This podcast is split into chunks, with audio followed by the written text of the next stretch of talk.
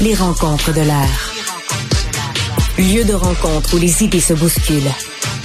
Où la libre expression et la confrontation d'opinions secouent les conventions. Des rencontres où la discussion procure des solutions. Des rencontres où la diversité de positions enrichit la compréhension. Les rencontres de l'art. Alors, on l'aura compris, aujourd'hui, c'est une question que je ne lâche pas. Hein. C'est, je pense qu'il faut s'y tenir. Ce qui s'est passé à, à, Toronto, l'hymne national strictement en anglais. Et pour en parler, eh bien, on va parler à une euh, femme qui connaît très bien... Canadienne. Qui connaît très bien le Canadien en anglais. Oui, voilà. Emmanuel Latraverse qui euh, qui connaît euh, très très bien le Canada et ainsi de suite. Et là, ça s'est passé. Un hymne national strictement, c'est notre analyse politique, un hymne national strictement en anglais à Toronto pour le match des étoiles. Est-ce que tu es surprise? A deux, si tu n'es pas surprise, es-tu choquée?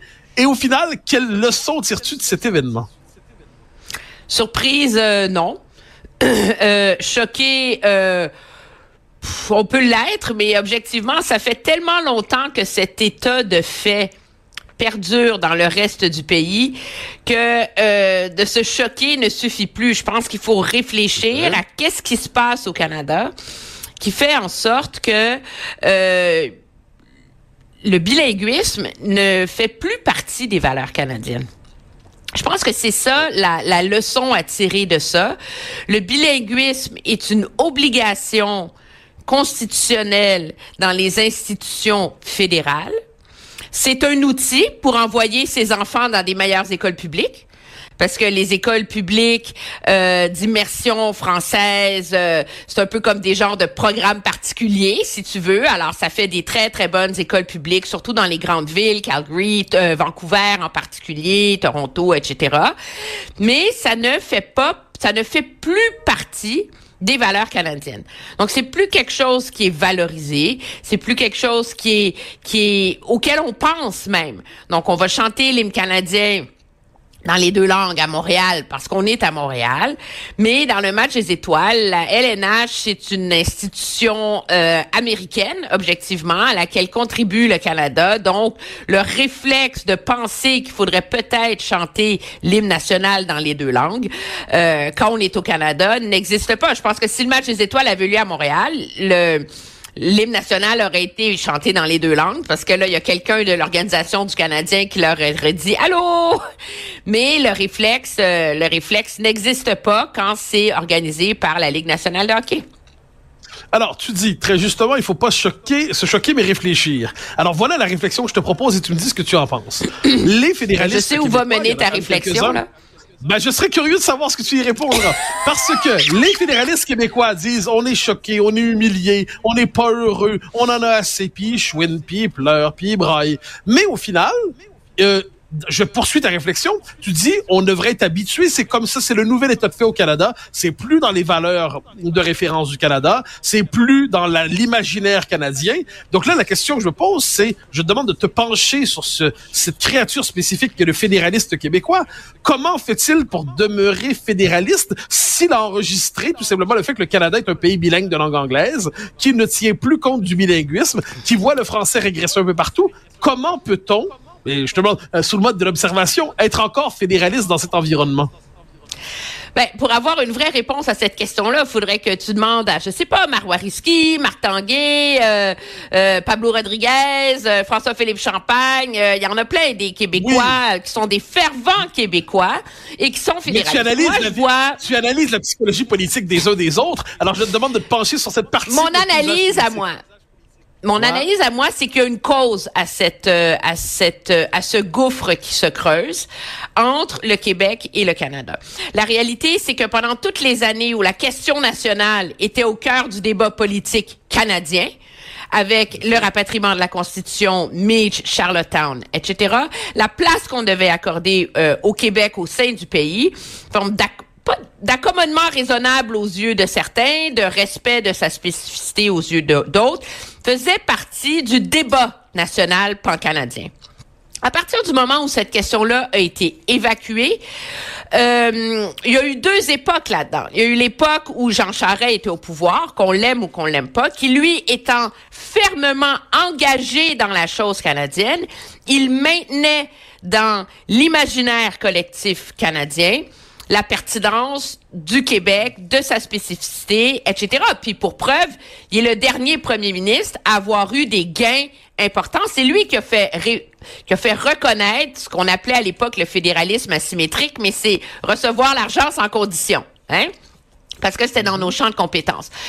Le problème que je vois cependant, c'est que avec l'arrivée au pouvoir, euh, mais malgré tout ça, le repli du nationalisme québécois sur lui-même, l'abandon de la question nationale, fait que les Québécois se sont séparés du Canada dans les faits.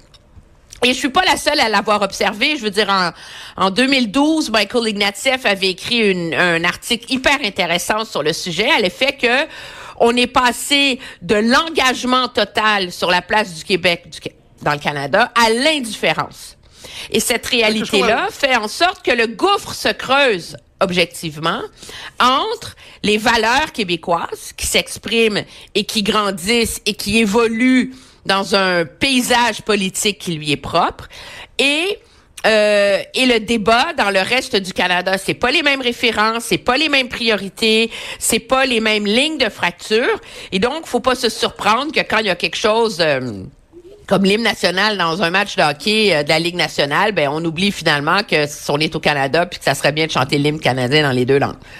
Mais que je comprenne bien ton raisonnement. En gros, c'est en bonne partie à cause des nationalistes québécois qui, je te cite, se sont repliés sur eux-mêmes que le Canada abandonne la référence francophone. Mais c'est pas de leur faute, c'est une, réalité.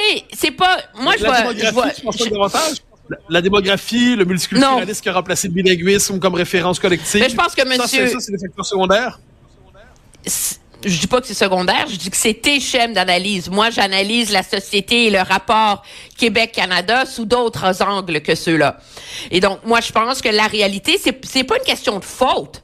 C'est une question qu'à partir du moment où cet enjeu-là a été évacué, où les revendications québécoises ont cessé, puis après ça, où le, en remplacement de la question nationale, le nationalisme québécois a évolué seulement à l'intérieur du débat québécois et n'a plus eu sa place dans le débat canadien.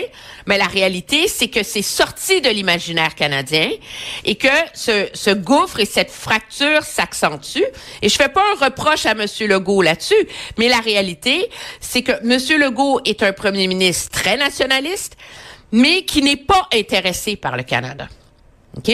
Euh, on l'a, il s'y intéressé brièvement pour essayer de faire un front commun sur la santé, mais sans aller au fond d'en comprendre les leviers, les mécanismes de cette diplomatie pan-canadienne.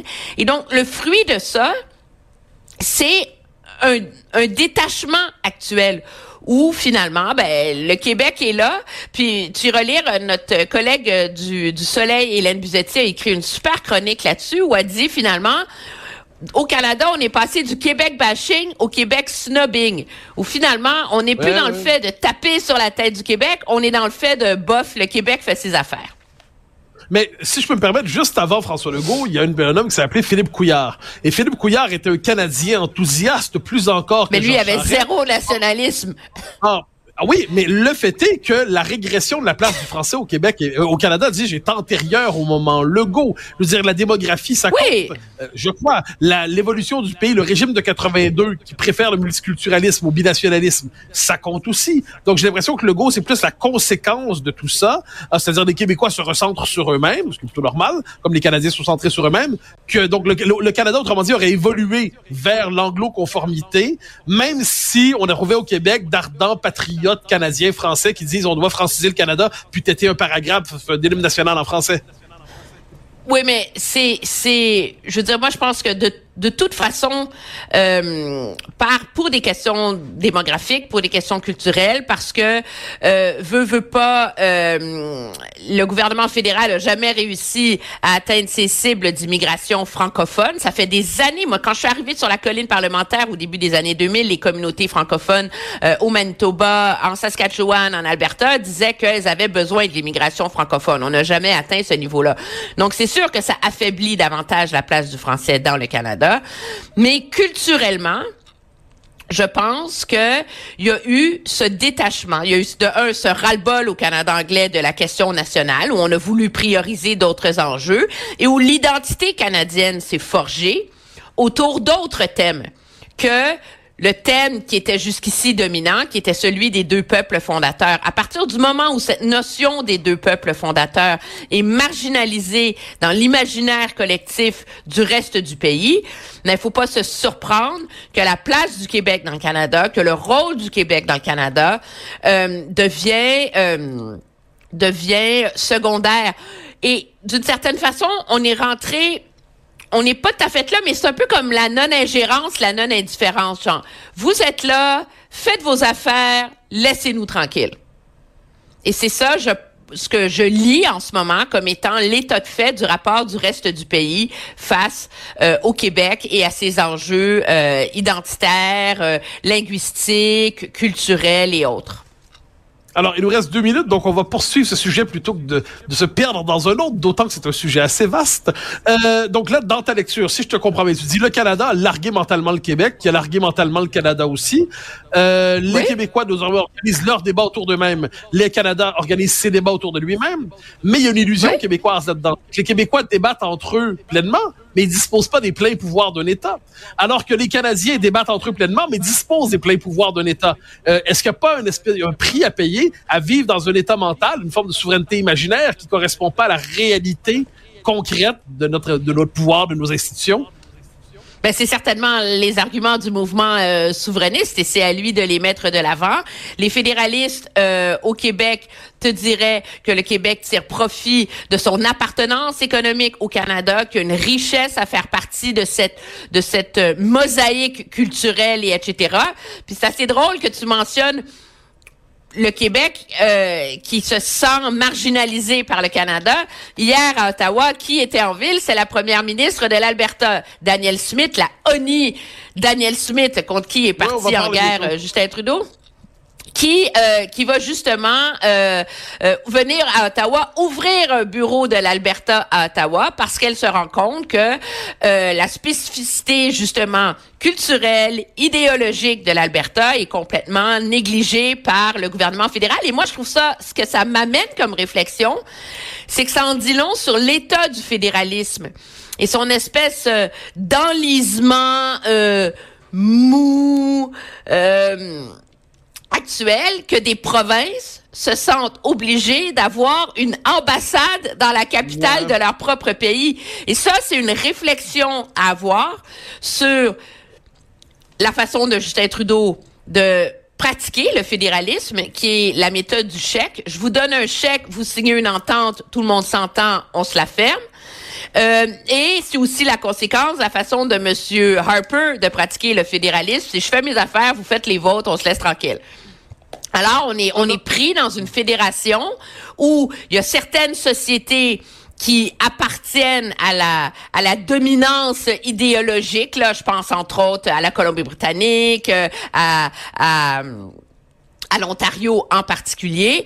Et il y en a d'autres qui se sentent de plus en plus euh, marginalisés parce qu'on a un fédéralisme qui n'est pas engagé. Il n'y a pas le dialogue nécessaire entre la capitale et les provinces du pays on aura l'occasion de poursuivre ça parce que j'ai l'impression d'entendre ici un discours des années 80, des années 90, des années, mais non, mais... 2010. Mais, mais, c'est le, oui, non, mais c'est le discours actuel. C'est l'état de fait de comment les choses se passent. Je me demande de décrypter l'état de fait. Je le fais pour toi. Ouais, ouais, ouais, voyons cela. Bon, on se reparle demain avec plaisir. Et en attendant, vive le Québec libre. Mais on se reparle demain. Salut. Bye.